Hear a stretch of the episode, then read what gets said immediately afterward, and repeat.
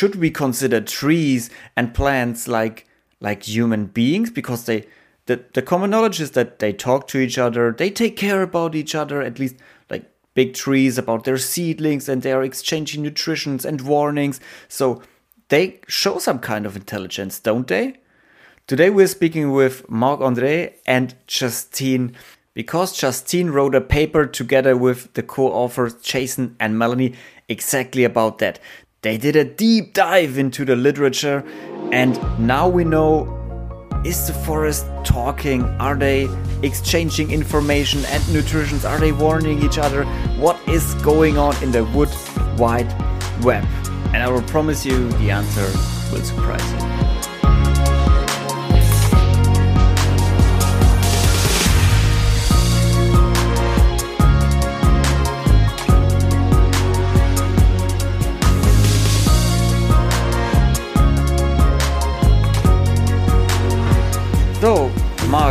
Andre, what is what was going on in the past with the CMNs, the common mycorrhizal networks? Can you shine a little bit of, of light on it? How it was in the past? What was the common yeah the common stigma about it? What did what did we think we know about them?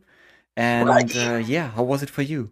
In the very ancient past, when I was doing my PhD, it was nothing but maybe some experiment in the lab that showed that sometime a given mycelium was able to join two plants and maybe to do some exchanges.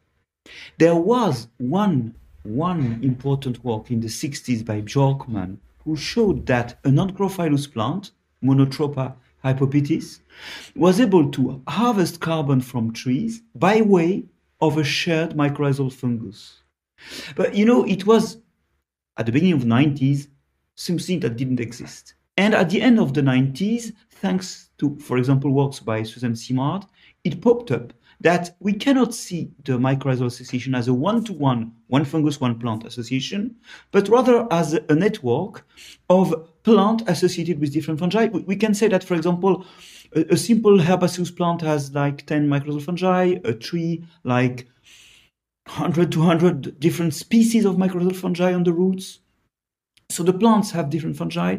They link different fungi by way of their root system, and the fungi they can colonize different plants from same or different species, and they link them.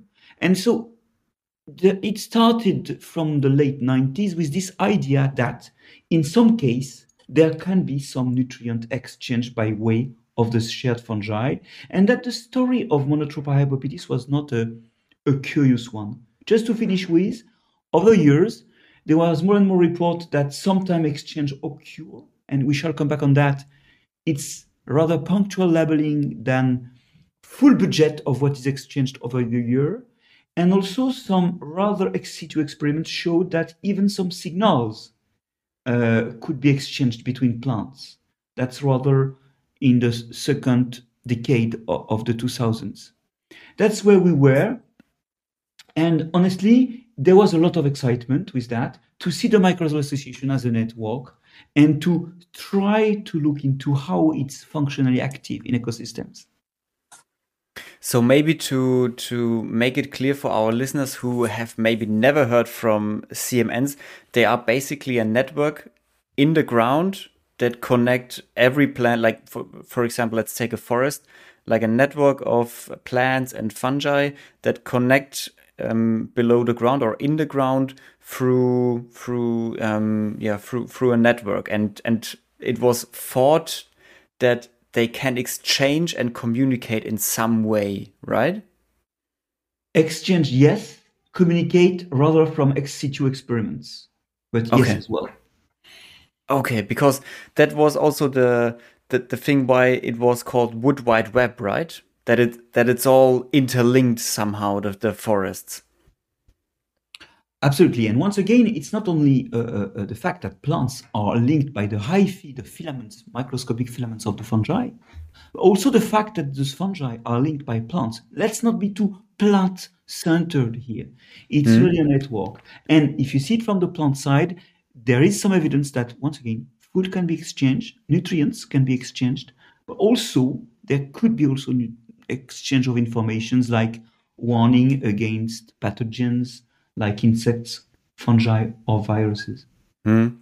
And it all started, as you said, in the 60s, then late 80s, late 90s. There were more studies on that, and more and more the yeah the, the common picture of this of this I, I always call it the magic forest, um, who speaks to each other, uh, grew right. Yeah, and and there were two lines here. There was a lot of research on those networks, especially uh, in my team, on uh, plant from the understory, from the forest ground connected to the trees and exploiting the carbon by way of this network. But there was also another line of the exchange between trees themselves. And this is this line that gave rise to a kind of myth that plants were helping each other. And I think it's the central point. At some point, behind the scientific facts, there was an, a trend in outreach, and then later I think it was invading science, to see the forest as a cooperation between trees, which, when you think of it, is a bit bizarre. Because when we are a tree next to another tree, you are in competition basically for light mm-hmm. and resources from soil. That make that makes that, that makes a lot of sense because, as you just said, in a in a forest, especially if you are a small tree, um, uh, when when you would be a big tree and see a small tree a small tree growing, you would be like a little bit concerned, like is it going to be as big as I will be in the future and stealing light from me, or or what is going on? So I would say there there are two there are two lines of thought I would have as a as a, as a big tree if I would be a big tree. Like first would be uh, he's he's an opponent, or the second one would be if he's an offspring of mine, I need to I need to help him grow That these two lines of thought I would I would have as a as a tree, and that was when I understand and uh, when I understood right or correct. That was what also was shown in some studies, or I perfectly see what you mean here. There is one exception uh, to help other trees is when it's increasing your fitness, your evolutionary value, and it's the case where you are helping your offsprings. And indeed, in this case, there is a rational for that. But let's make a note that uh, it's not so clear that this help or that the phenomenon that we're investigating investigated are related to kins.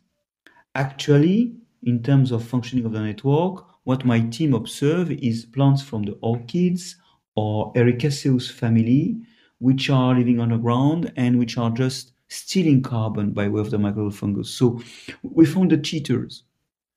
Uh, whether there is a cooperation, and especially a, co- a cooperation cooperation when when uh, among kin, to, to be clear, this is, to my view, far from clear in the general case. Mm. But uh, the narrative still grew and grew. Also, with it, it even reached to to Germany, so that uh, that someone that is not in a scientific field like I am read some papers, some news articles where it was always called about the, the wood wide web and how trees and plants and fungi are very special and maybe very, very intelligent because they communicate, they warn each other, they um, exchange nutritions between each other, they help each other. And the stigma and the narrative grew with time, right? Absolutely. It grew to a point which goes far beyond. Many of us had uh, involved in outreach, as I am, had the feeling that sometime when they were replying to question of people, they were facing a kind of poetic view of the system that was elaborated far beyond what the data we had at hand were showing. Mm. And once again, it was terrible because people had stars in the eyes looking at the forest as a big cooperation, as a love story between trees.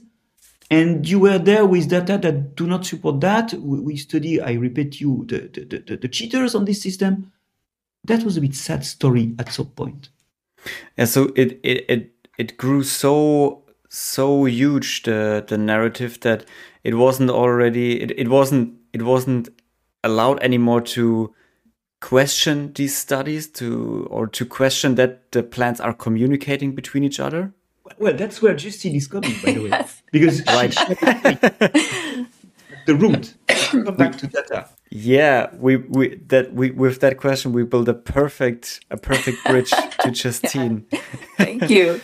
because because you you wrote the or you and two colleagues of you you wrote the the, the paper positive citation bias and overinterpreted results lead to misinformation on common mycorrhizal networks in forests. I always love titles of papers. They are always on the point. yeah. Um, I just wanted, so first I want to acknowledge my co authors on that paper. That was Jason Hoeksema and Melanie Jones. I wanted to touch on a point that Marc Andre, he mentioned sort of the, the history and the early view of CMNs and forests and the research that had taken place. So one of the papers that he mentioned was that paper by uh, Simard et al. And actually my co-author, Melanie Jones, was involved in that research. And that came out. So that was the paper that showed that there was below ground transfer of a little bit of carbon between seedlings of different species. And at that time, they presumed it was through a mycorrhizal network. And I have to say, for me, I was a graduate student at the time, and that was the study that got me into mycorrhizal ecology. I just like, I just thought it was amazing. And I still do think it's a great paper. Um, but yeah, just sort of going back and, and thinking about the history, that that was definitely the study that got me into mycorrhizal ecology. But as Marc Andre, as he mentioned through the years, and, and I think definitely in the past few years, uh, we were also hearing extraordinary claims about mycorrhizal networks and forests. And initially, what got us thinking about this paper was not so much, we didn't come at it that we wanted to debunk myths or anything like that, but it was actually kind of more of an innocent, naive place in that we thought we must be missing some groundbreaking studies. We don't we don't remember reading these studies that give evidence or give rise to some of these claims. And so we felt as scientists in the field that we should probably sit down and spend some time looking through the literature to figure out where did these claims come from because some of them were extraordinary. Um, and so Like, do you have an yeah, so for example, this idea that um, large old trees can recognize their kin and send alarm calls to them through the mycorrhizal network in response to like drought or insect attacks. Or another one that we didn't touch on so much in the paper but i hear a lot out there is that this idea that old trees um, as they're dying they they send all their carbon into the network. And then um, you know this this flush of resources then directed to neighbors and kin. And these these are extraordinary claims. And as marc andre mentioned this idea of uh, trees protecting their kin but we have to remember that there's fungi involved. So once those trees send their resources to the fungi involved in the symbiosis it belongs to the fungi. So how they might be involved and why they care about sending it to the tree's kin is, is very kind of unclear. And Marc Andre is right. We need to be thinking about the fungi. What are the fungi doing in this system? But anyway, so back to why we did the review. So as I mentioned, we were interested in, you know, have we missed some studies? What's going on? We should get up to date. And that was really the catalyst in terms of, because again, we were hearing these extraordinary claims as well and so so that's what we did. So then the first thing though we wanted to understand what was the public what were the public saying about mycorrhizal networks and forests? Like what was everybody talking about? What was everybody thinking about? And so the first thing we did is we sat down with the popular media. So we listened to a lot of podcasts. We watched a bunch of documentaries read a bunch of books watched ted talks all the same stuff that we thought everybody else had access to and from that review of the popular media, we settled on what we called were three popular claims. So these were claims that we were hearing over and over and over again in the in the public. So the first one was this idea that common mycorrhizal networks are widespread in forests. The second one was that through these mycorrhizal networks, resources are transferred in a way that benefits seedlings. So tree seedlings plugging into the network uh, grow and survive better than if they don't have access to a network. And then the third claim that has been getting a lot of traction recently, again, is this idea that big old trees can recognize their kin and send alarm calls to their kin through these mycorrhizal networks, and again, taking place in forests. So that's where we started. And then we simply sat down and just went through all the literature we could find on the topic. And we focused more on field studies in forests or woodlands or plantations because this is where the the public conversation seemed to be. It was it was what's happening in forests. But we did look at some results from lab studies too. And what we found is that so for the first claim that common mycorrhizal networks are widespread in forests, and I want to be really clear that I think most of us, and, and Marc Andre, we can talk about this, most of us think that trees are connected below ground through these mycorrhizal fungi. Mycorrhizal fungi are everywhere in the soil. Some of them are very generalist in terms of which uh, tree species they'll they'll colonize. So there's lots of reasons to believe that trees are connected below ground through these fungal networks. But when we were surveying the literature, we don't have so when you're so let me back up. When you're trying to map these common mycorrhizal networks, once you start digging in the soil, you destroy the network. These are the hyphae are, are very small most of the time, smaller the roots, and so you can't dig around without destroying the network. So there's only a few studies out there, five actually, that map common mycorrhizal networks, and they're using indirect techniques. So they're um, genotyping roots, trees, and fungi so we know it, which individual they belong to. But there's only five of these studies done worldwide. Four of them are done in interior Douglas fir forests. One of them is done in a pine forest in Japan. So, yes, we think that trees are connected below ground. There's lots of reasons to think that. But the actual nature of the network, how many trees are connected, which fungi are involved. Some fungi, the species, they just make small patches. Some of them might make bigger patches. Some of them have different kinds of structures that would be easier to connect at long distance, at small distances. So I think what we were saying, you know, in, in a lot of the public's view is that there's this internet below ground and there's like one or two fungi mm. that are involved and they're connecting all the trees in a forest. And we just, we don't know. We don't know if that's what it looks like. But as Marc Andre explained, there are many, many fungal species in the soil of forests. It's not just one or two species. There are many species and they differ. They differ in their size. Some of them are very specific. They're not going to connect with all tree species. So just so even at the most basic level, we don't have a good idea of what these mycorrhizal networks look like.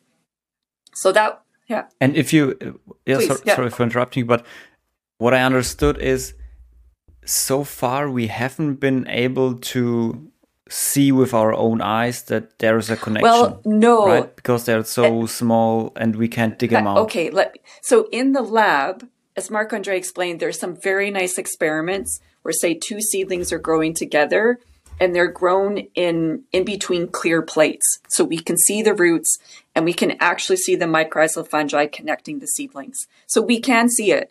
And in the field, we did find one uh, person. His name is Jim Trappe, where he actually went out and very, very carefully, he dug up the fungal hyphae and traced it back to different roots. But that, it, no one does that usually. It's very, very challenging work. Mm-hmm. And like I said, the fungi, they break. And so it's, it's very hard in the field to directly see these connections. But definitely in the lab, like, yes, we know, we've seen them with our eyes that these can happen.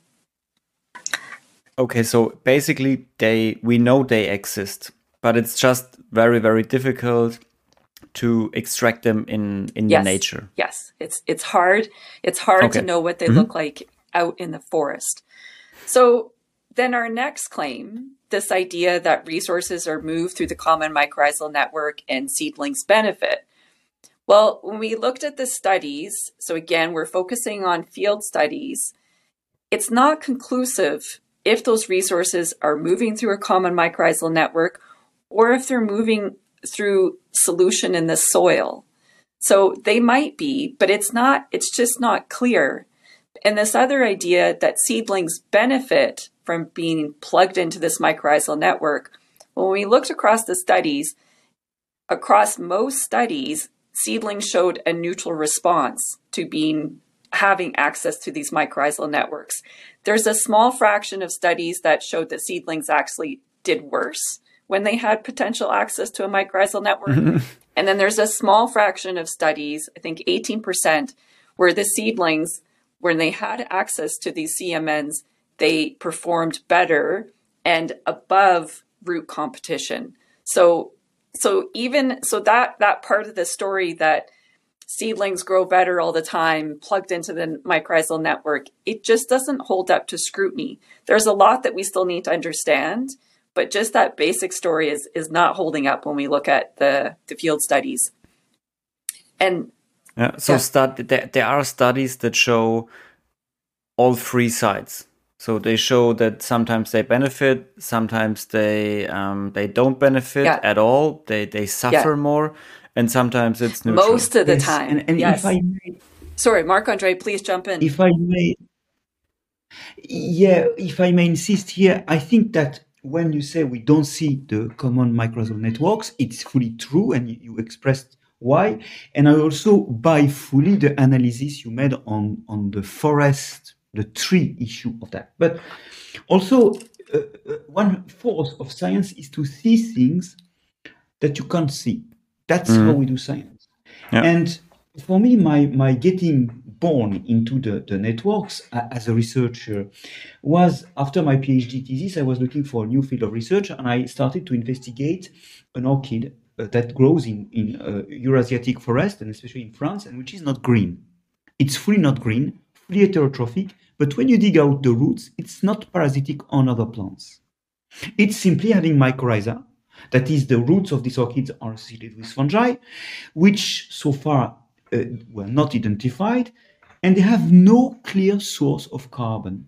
What I did at the time, mm-hmm. it was early uh, 2000s, was to investigate which fungus was there by DNA methods. And I found uh, fungi from the Sebacina uh, connection. And I found that, and I was doing my PhD in genotyping, which is the recognizing uh, the genotype of fungi to allow to draw the extension of a mycelium or the fact that a, a common a, a fungus is shared between plants. And actually, I found that the same individuals were not only present on the, the root of the orchids, but also on the roots of the surrounding trees. So uh, the network I found was a network of species shared by the, the, the, trees surrounding the orchid and the orchid, but the Sebacina fungi are also found the same individuals on both sides. Th- that's genetic evidence, but as uh, uh, Justine and, and co-authors rightly point in their paper, it does not mean the, the, the, the fact it's the same individual genetically speaking doesn't mean that there is a true connection and that the hyphae the filament of the fungi are linking the two partners. Where mm. the non-green orchid was great, it's because it was showing uh, uh, um, first when you cut the connections it goes to, to, to, death when you cut the soil between the tree and the orchid. But there can be many explanations to that. But also, you have a specific isotopic composition with rare form of carbon and nitrogen called carbon 13 and nitrogen 15, which are exactly those of the fungus. And later on, we were able to use this feature that the isotopic composition was different to show that some understory plants that are living in forest, they do have this isotopic composition showing that they harvest carbon from the fungus. Some are not chlorophyllous, mm. like Monotropa hypopitys, I, I noticed, or this orchid I studied, but some are green. And they mix photosynthesis with exploitation of the network. And I think we have here, with the isotopic feature on those plants, which are non-green or green, sometimes not so green, by the way, hmm. we have uh, functional evidence that the networks functions. But this does not mean that it is functioning in every case. And the strong point with isotopes is that we are able to build a budget and to say, okay, When I look at this plant, uh, it's non-green, it's fully heterotrophic. It come all the food comes from the fungus. When I look at this one, it is green, and this percentage is coming from the fungus, and this percentage from its own photosynthesis, because once again of the isotopic composition. We have a budget, and what is often lacking when you have exchange between trees is that you see the exchange at some point, but you don't have a budget over the year. You don't know for how much this transfer is accounting for the carbon of the of the recipient, mm. the donor, and you don't see ah, even I understand. You don't see whether the trend you observed at a certain point is the mean, the general trend of transfer, because it can be reversed at some point. So yeah. I think that the budget question is very important. So we know there are networks. We know that some plants need it more or need fungus more than others. Um, and we know that there is some exchange between them. But what we don't know is is is basically a lot of the uh, the the the claims that were made in the past, like that trees, the, yes, yeah, the parent trees are taking care about their seedlings, um, and that there is an ex exchange and that it's widespread over the all of the forest and stuff like that. So, how was it for you to to find that out? Because I, uh, as you as you said, Justine, you didn't start with the intention to debunk anything, but you start to like get on track again, like get the get the newest studies and the oldest studies in uh, into your into your brain again, kind of. Yeah, it was. um Yeah, how was it? Um To be honest, it was it was kind of sad. There was parts that uh-huh. I I felt kind of sad. Um and and i you know looking back i think what happened is that so i think what you're hearing, hearing luca is there is a lot of uncertainty and nuance and yeah. complexity um, that wasn't carried over. And instead there was so much focus on that common mycorrhizal networks are always positive. Trees benefit. They have you know and you've seen pictures where yeah again it's this internet and there's resources traveling from one end to the forest to the other. And there is there yeah. there are nuggets of truth to this. Um, there are. It, it's not that it's all wrong or it's untrue, but it was just so exaggerated and overblown, and the uncertainty was not carried through at all. And then, and just the extrapolation, like there are some very nice lab experiments done. Um, one in particular that I think is very nice that it shows that uh, there is this signaling between plants through common mycorrhizal networks, but it's with a bean plant and it's in it's in a lab experiment like a greenhouse. And so to take that outcome and then to say, and this is how a forest works, it's just it's not mm. it's not appropriate. Like the systems are so so different, and so there's so many steps in between from a lab experiment to what happens in an old growth forest that haven't been done yet. So we we are just not there to be able to say, and this is how a forest works. And as Marc Andre expressed, yeah. you know, people love this story. Yeah, there's like stars in their eyes. Yeah. It's just they love this story. It's almost like a quasi religion right now. And and so now it's been really difficult to you know to try to tamp it down and put the brakes on and say we're not quite there yet. The story is way ahead of the science and and so yeah. I think you know, and even even for myself, um, before I sat down and really like worked with Melanie and Jason, where we very carefully reviewed the studies for what they said and what they didn't say. That's the other thing that I want to mention is that when we worked on this study, is we were also tracking how those original papers, the results from those original papers, then were carried forward in subsequent papers. And what we found is that a lot of that nuance or the caveats, the limitations that were often expressed in those original papers, they're not carried forward in the newer literature. And so it's it's not mm. just the public that has been become all starry-eyed about the story, it's scientists as well.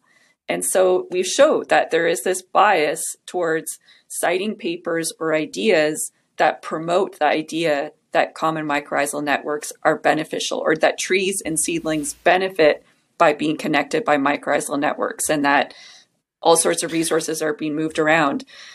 And that necessarily it wasn't it wasn't those messages weren't always in those original papers. Like they've been distorted over 25 years into something that is like a mischaracterization of common mycorrhizal networks in forests now. Yeah. Mark and mark andre how was it how was it for you when you when you found out or when you heard about the paper from Justine and her colleagues? Were you also sad or was it also kind of a maybe maybe a relief feeling because the whole thing blew up so much? Yes yes because they were attacking the dragon for me which and I, I was probably not courageous enough to do it. I knew it was on the way because uh, Jason Hoeksema, one of the co-authors, came for a short sabbatical in my lab in Paris uh, uh, before COVID, and we we had time to discuss this. He made a nice seminary, so I knew there was something growing in the direction of a review paper to, to put the things in place. What I did not realize to be honest, it was the level of miscitation Justine and uh, co-workers are, are, just pointing. It's amazing. They show that uh, uh, it's growing over the time and it reaches, um, Justine, tell me if I'm wrong, up to half of the paper recently that are misciting the source. Yeah, yeah. So it, yeah, so right now, today, half the papers coming out that cite those original papers are making unsupported statements. Um, yeah. And, and, it came, yeah. It was, it was, it, it came oh, sorry. Yeah. Even I realized, and I learned, I, I was trying to look at that more closely. We, we, we described in some African forest that there was sharing between adults and young trees. And we looked based on isotopes, as I told you, if the carbon is going through the fungus, there is a, a, change in isotopic content. We looked on the basis of that to see if the plantlets, if the seedlings that had same fungi as the adults, they received something? And the answer was no. And I can see now citation. I didn't realize that, Justine. And you're right. Uh, that there's some citation now that this paper is evidencing transfer. Yes. so I think here we see a, very interesting uh, uh, uh, link between science and society. There, it's not something separate. We can see that what society made of this information was influencing science. And what we see also with this nice paper is that uh, you are doing, Justine, and with your uh, co-workers, a debunking, a kind of revealing another view, which is, well, probably less sexy, but, but more congruent to the evidence we have. So that allows more to to handle the forest, to see the nature, to manage it. It's something that is probably more useful. But you're right. You remember me when you say that uh, you, you, you, you, you killed some, something nice. Uh, a, page of Darwin in his uh, letters to, to colleagues where he said that with his uh, theory of, of competition and, and evolution by selection, he felt like revealing a murder he did. Mm. And this page is very interesting, but I think it's the heart of science. The heart of science is to tell us what is there, even if it kills our views and hopes, and especially if it does kill them, because then mm. it gives us a step to more realistic and more serious handling and viewing of nature. I agree with that. I think yeah. it's like it's almost like the hypotheses that we love the most. Those are the ones that we should be the most skeptical of those are the ones. Yeah question yes, the most. yes. And and this was i think one of them um, was this this wood wide web idea of the forest. Like i said it's not just the public that loved it. I think scientists we we loved it as well. Yeah. it's a very appealing view of the forest. And and looking back because we loved it so much we should have yeah it's we had to be very skeptical and and uh, but it kind of missed scrutiny, and I I don't really know why, but it's uh, but I think it was time to happen. Yeah. Yeah. It was yes, and, and probably yeah. we were too too shy to do it before. Yeah. So it's nice. Yeah. Well, and I think too, it's like you want to give space for different ideas. And you don't want to like step on someone's creativity.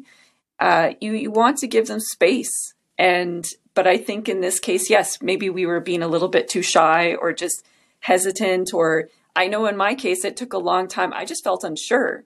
I just wasn't sure what the evidence was. And it's only when the three of us sat down and we spent months actually sitting in the papers and talking about them that I realized that the evidence is not so strong. It's not as strong as I thought. Mm. And it's kind of this thing, you know, if you say something thousand times over and if you hear it a thousand times, I think it just starts to feel like it's a fact.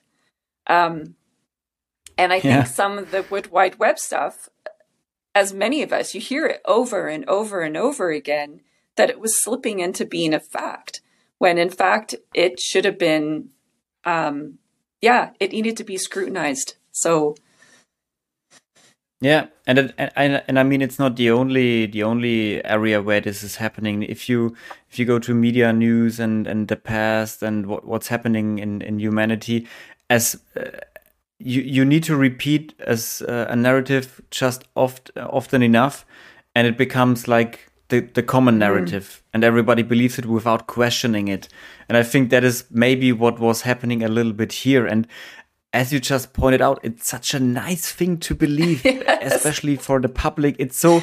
I mean, who would be who would be opposed uh, against against a forest that is alive in in a way that, that that's intelligent, that's taking care about their their children, so to say, and who's just this this this world this wood wide web and uh, i mean who would be opposed to mm. this to this thought and this fact so yeah, yeah but uh, yeah uh, uh, that's the role of yes. scientists to offer a nice alternative view and i think that one thing that will never be the same is that we know now that plants are not independent things. They are networked. They are also networked, by the way, by pollinators, because when one plant is feeding a pollinator, this pollinator will be used by another one. And I think that there is, and I also think this is overlooked scientifically speaking, eh? uh, what I will mention. I think that there is a major function of networks, which is the following. It's not the transfer of food or signal, but if plant A was growing a fungus with its huge mycelium.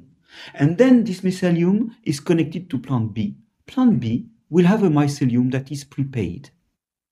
I think that this effect here needs to be considered with much more care. And there is actually a, a, a growing literature showing that the story I tell you doesn't work so much with the type of mycorrhizal fungi we have in tropical forest.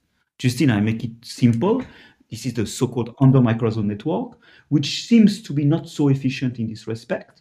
While with ectomycorrhizal network, that is the one, the type of network we have in temperate forest, there is a kind of, when a species is there, it cultivates fungus that are useful to establish again the same species. And this story of indirect help, just by you, you, you, you feed a fungus and it will be helpful to the others, this kind of indirect help, I think, is shaping. That's the view of many ecologists, and it's part of our works to, to elaborate on that currently in Paris. It seems that it's the reason why there is so many different species in the tropics and so few species in, so three species in the temperate forest. I mean that here we face the fact that there is a kind of positive feedback from the soil in temperate forest, so that when a species is there, it becomes over competitive and there is, a, as a result, a few different species of trees in temperate forest, while this doesn't act so much in the tropical forest, and there is space for many more species because the fact that one species is already there doesn't make the environment better for uh, the, the, the same species to, to settle again. In other words, I think there is an indirect help that we have now to track, which has a strength that is different between type of forest and that is probably stronger in temperate forest than in tropical forest. I don't know, Justine, mm. how you see yeah, that. Yeah, yeah. No, I think it's a good point. And it's like, I think that we've been so hung up on common mycorrhizal networks and this idea that, you know, sharing resources when we still don't even know if, say, seedlings or trees even benefit if they are shared, it, it has distracted us from all the other kind of functional things that mycorrhizal fungi do. So, as Marc Andre said, just by virtue of being colonized by mycorrhizal fungi and other trees will be colonized it there's a lot going on indirectly that has nothing to do with sharing resource, resources or anything like that. And it's and sometimes i think yeah it's it's sort of become a distraction and because there's all these other things that mycorrhizal fungi and other fungi in the soil, I mean, we've been focusing on mycorrhizal fungi, but there's pathogens as well in terms of these feedbacks that Marc Andre mentioned that are important in the system too. And so. That's absolutely true. Yeah. You're right. Yeah. I should have mentioned it. And so I think this it's fascinating. Yeah, this larger view. Like there's still there's lots of interesting things going on. Um, and the public has been really focused on this idea of you know communication mm. and, and all of that but but that's that's only a little slice of what we study and what we understand in terms of forests and the other thing I, I wonder too about the communication angle and is that when you step back it's like why do we have to make trees and fungi like people to care about them i mean what if we get mm. to a mm. point and say well actually we don't think they do communicate through mycorrhizal networks or something. Like does that make them less valuable? And the way that we treat the fungi in this wood wide web is like they're these little servants of trees that they're moving stuff around and they're benevolent and they're there all to like take care of the tree. And that's not that's not how it works. Or and i just i guess i, I just question this idea of the the value of personifying nature for us to care about it and instead i would i would ask people to think about can we not just let trees and fungi be different from us and yet they still deserve our care and consideration mm. and curiosity?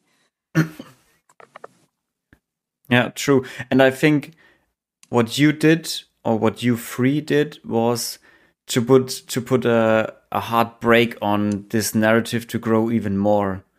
Um like the whole narrative we we talked about the last the last um 40 minutes mm-hmm. with in in Germany maybe to end this podcast in Germany we have a saying that um sometimes you don't see the forest for the trees i don't know yeah. if, if you know that yes. saying but i think maybe what what was happening here is that the narrative grew no one was asking if that what what what we are citing is even true is even um, recordable and is is is is even yeah um there there are no is there a base for for this claim just truly? yeah. And, or could it it just got away on us. Exactly. It got it got a little bit out of hand. Also because i mean also because of the public because it's such a nice story to tell and everybody's loving each other and now we can also love the trees and the trees are loving each other and the fungi scientists have to also at some point make clear that they have they are responsible for that because you know when you look at the book of Peter Wohlleben, for example, it was a wonderful success worldwide. For me, it's a poetic view of forest, and it's a good book, but not a scientific book. And but it's a poetic book, and it's a nice book, and it was pushing back people to the trees and to the forest. So, if I summarize, our problem now is to have scientists that stick to the data and try to have a storytelling that is appealing and offer something sexy.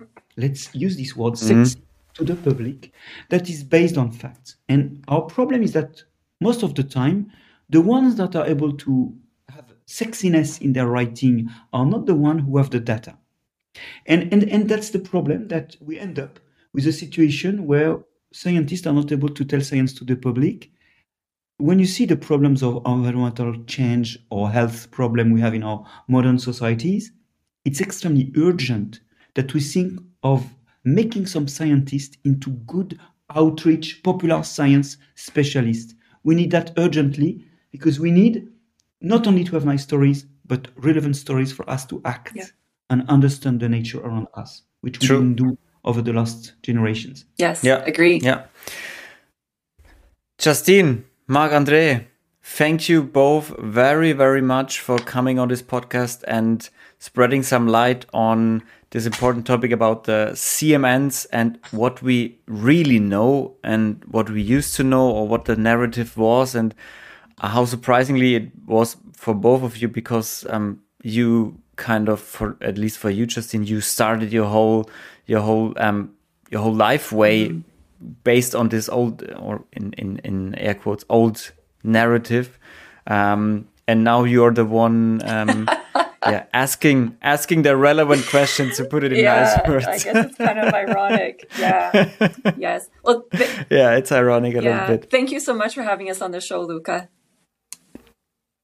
Thank you yeah, very much. It was very nice to discuss that, and also thank you to Justine to have put the the clock at the right oh. time.